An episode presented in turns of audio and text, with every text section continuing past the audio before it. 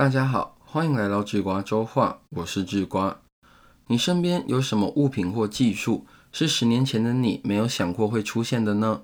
或是十年前经常使用，但现在却不复存在的呢？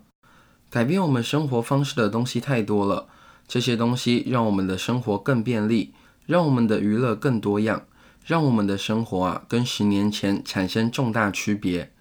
在十年前的周末夜晚。如果你打算一个人好好的放松一下，你会去做什么呢？智瓜不知道，不过智瓜相信，大多数的现代人，如果有一段属于自己的时间，有很大的概率啊，会打开 Netflix 继续追自己正在看的剧或是电影。在 Netflix 出现之前，如果人们想看电影啊，估计得跑一趟电影院。如果想看一部已经下档的电影，那就得看看二轮电影院有没有上映。如果没有，就得去抓个 DVD 来看。诶，讲到这里，不知道你有没有发现啊？DVD 这个产品似乎已经没有这么常见了。每个人家里啊，不再都有连着电视的 DVD 播放器。在街道上，似乎也没有几间 DVD 的电影专卖店了。说到 DVD 的电影专卖店，那就不得不提到百事达。在 DVD 的巅峰时代啊。百事达拥有超过六万名员工和九千家线下商店，跟现在的年轻人提到电影就会想到 Netflix 一样。在两千年时，美国人如果要租一部电影，就会去一趟百事达。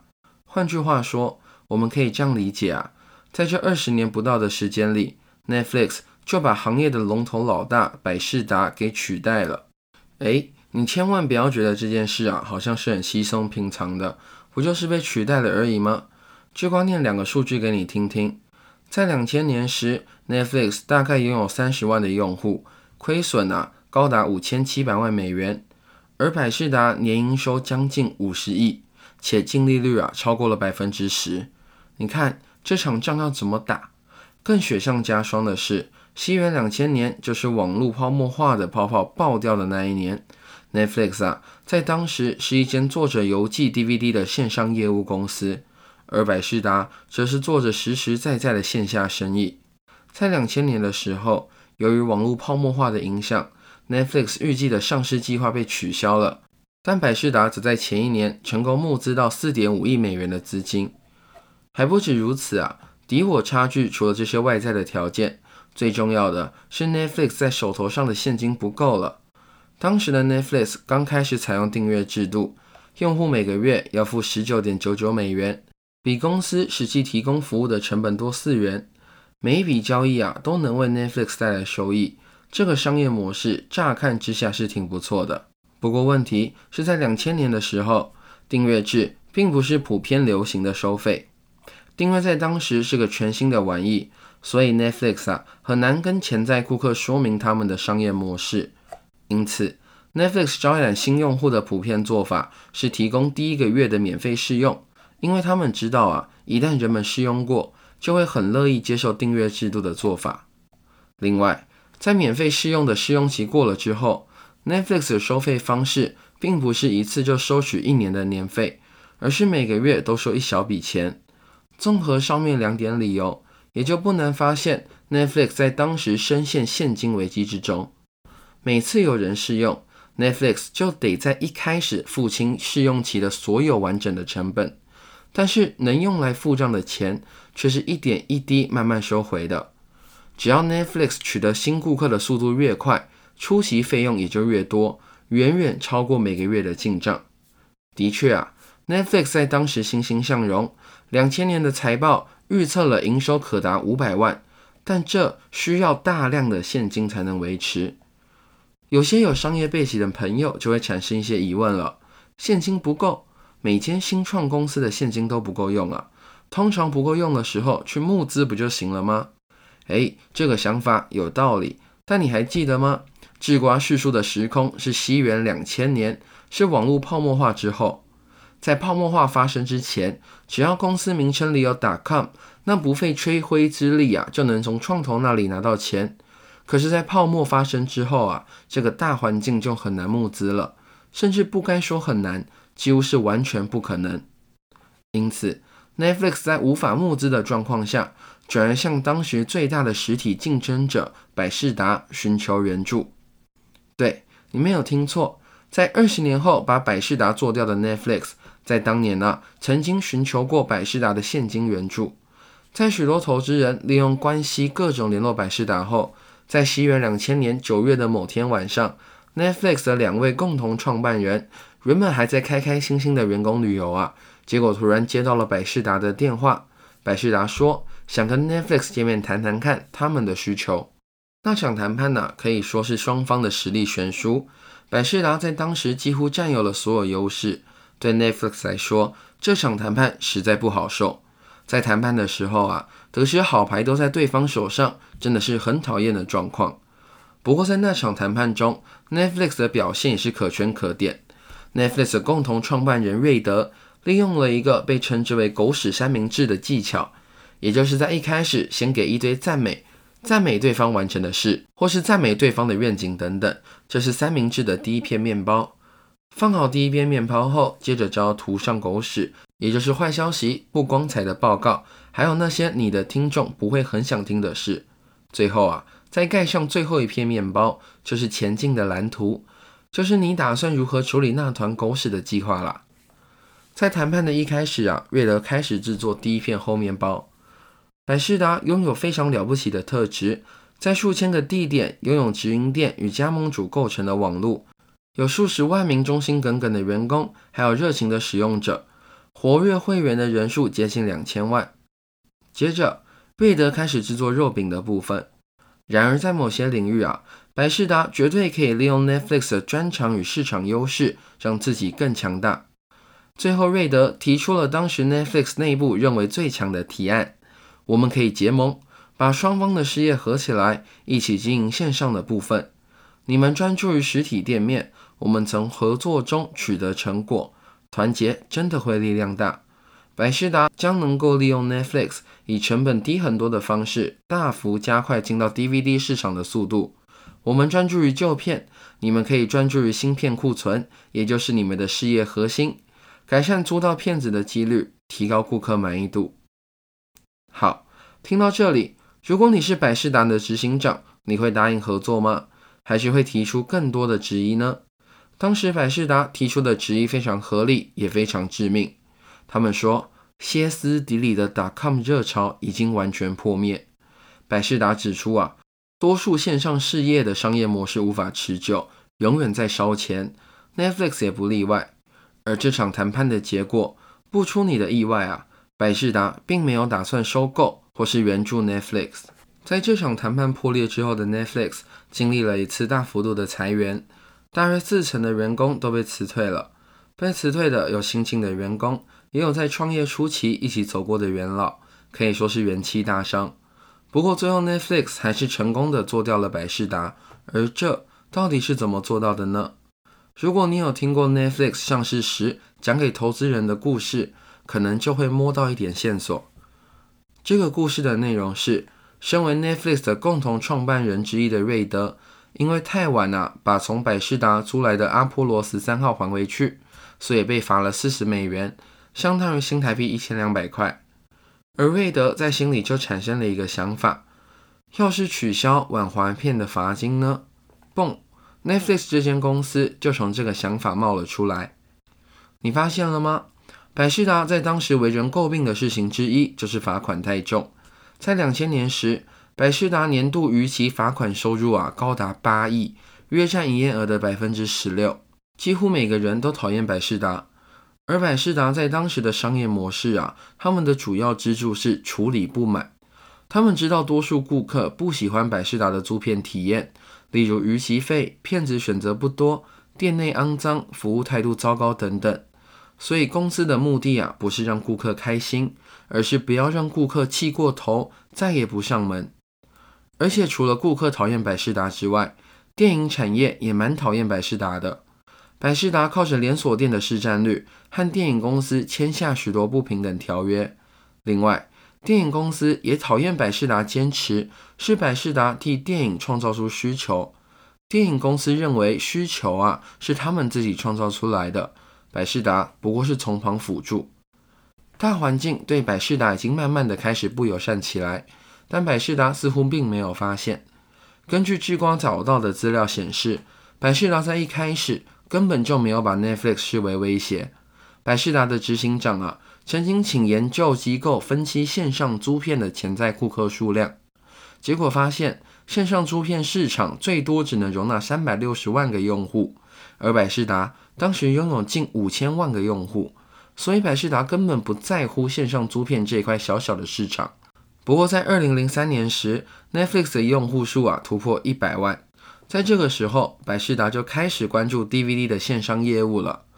百事达在一些门市区域开始试行线上订阅方案，最后啊，甚至直接照抄 Netflix，做出了百事达线上。就像中国几年前疯狂山寨国外的软体一样，百事达也用惊人的速度复制着 Netflix 的每一项更新。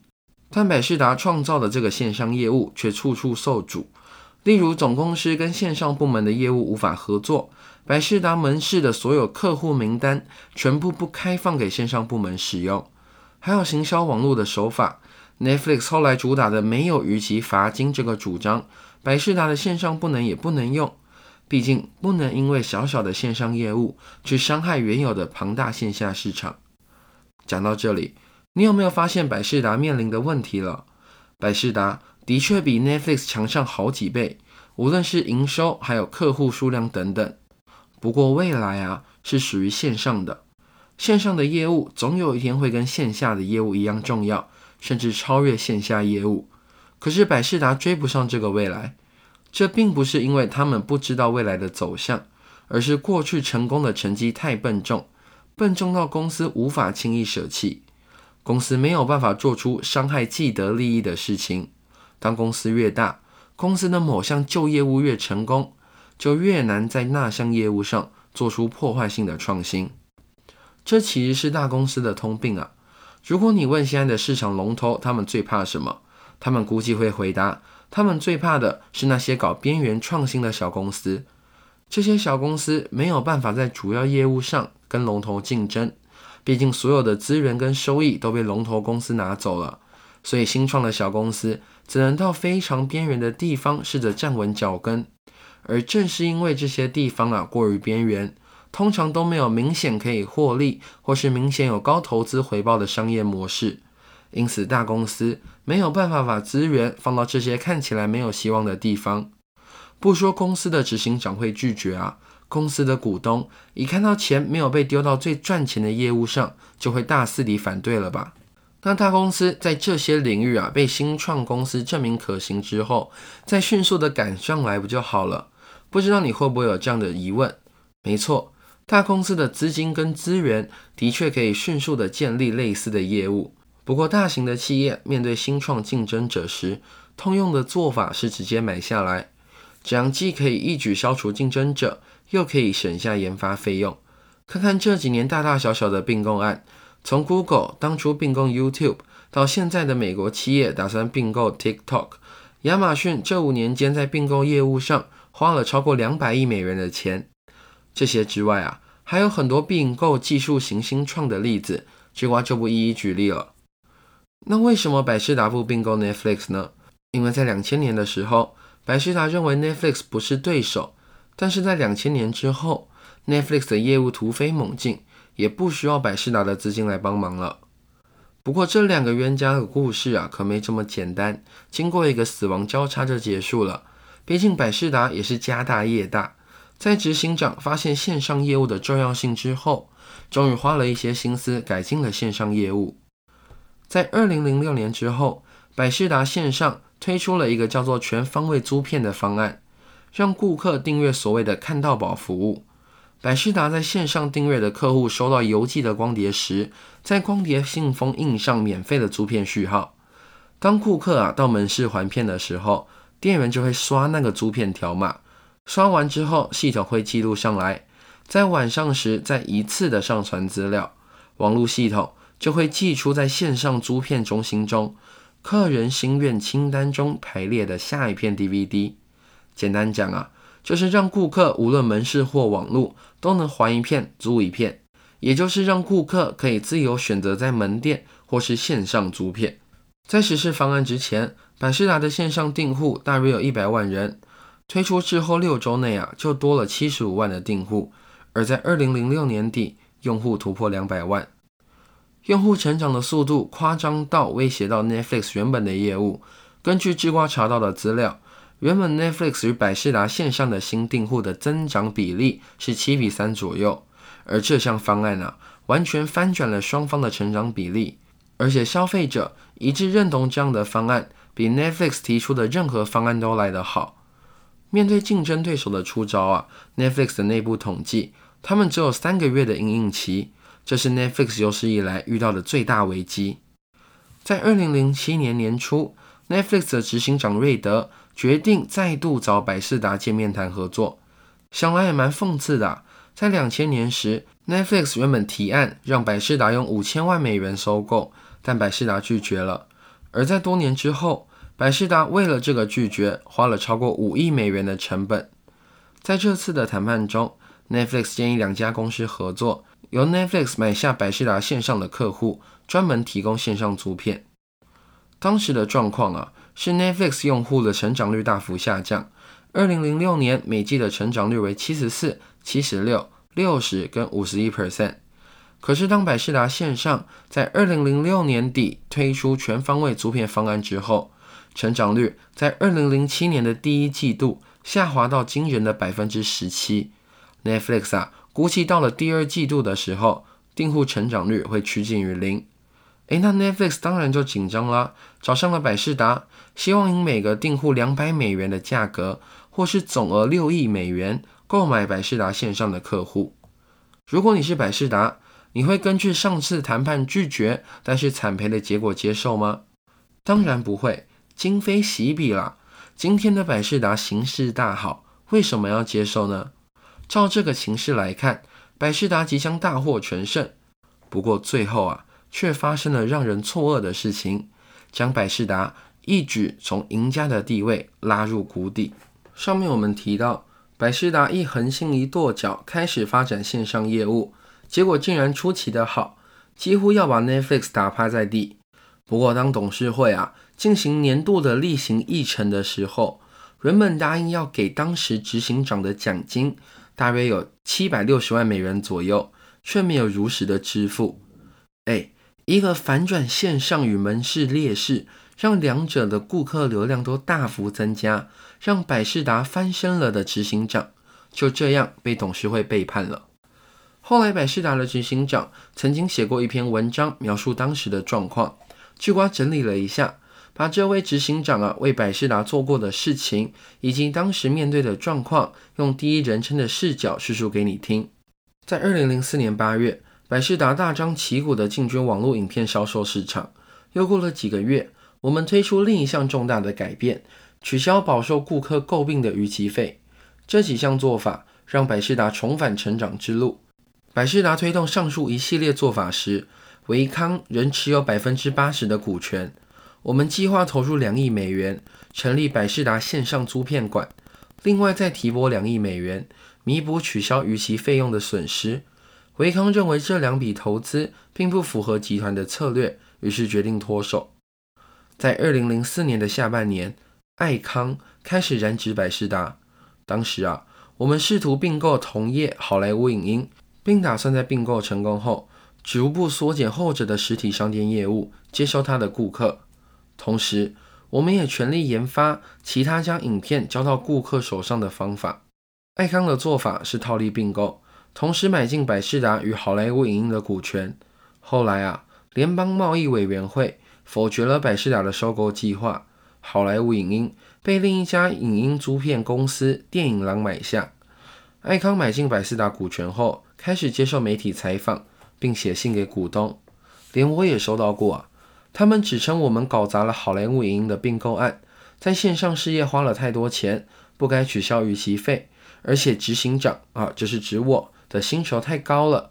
二零零五年初，爱刚决定发动委托书争夺战。我对委托书争夺战毫无经验，因此也措手不及。争夺战的各方啊，会找一批律师、银行家当顾问，雇佣专业的委托书征求公司，写信给公司股东争取支持。与你对立的股东啊，也会写信给其他股东。然而，当时的百事达刚脱离维康，几家避险基金啊，掌握了大部分的股权。他们希望尽快获利了结，而爱康在这方面的名声相当响亮。我们从一开始就毫无胜算。避险基金显然认为爱康的人马进驻董事会可以有助于刺激百事达股价的交易。二零零五年的股东大会在德州达拉斯登场，爱康指定的董事候选人得票节节高升，结果显示我们输了。我非常难过，心情无比激动。与会者大部分是百事达的员工，许多人都流下眼泪。好，就念到这边吧。之后的故事就是百事达的董事会被爱康掌握，被一群不理解百事达横行跺脚、想踩进线上业务的想法的董事们给掌握。他们希望百事达重回先前的盈利模式，注重线下业务。在原本执行长换人之后，下一任执行长采取的行为，很明显可以看出这些董事的期望。百事达重新收取骂名连连的逾期费，并且希望将门市打造成娱乐中心，例如同时销售披萨跟饮料，甚至 iPad 等等的电子产品。接着，百事达提高了全方位方案的订购价钱，并停止其行销预算，希望节省资金，将重点放在门市，甚至要去并购大型的电子商场。而在这同时，Netflix 的用户突破了一千万。你看，百事达究竟输在哪里？最标准的回答是输在股东利益跟公司长远利益的不一致。股东或说由爱康掌握的董事会想要立即的收益，他们想要那种从过去的经验中得知可行的获利方式，他们不愿意冒险创新。当然，保守没有错，可是成败论英雄。至少在百事达的陨落上，放弃线下业务是最大的转捩点。当然，我们比百事达的执行长幸运，我们不会经常遇到目光短浅的人，拥有控制我们行为能力的状况。大部分的时候，我们都能自由决定自己想要做什么。所以啊，我们在从事许多行为的时候，都得注意不要陷进过去的成功模式中，永远要面向未来，发展性。永远比获利来得重要。好了，这就是这周的智瓜周话。我是智瓜，我们下周见。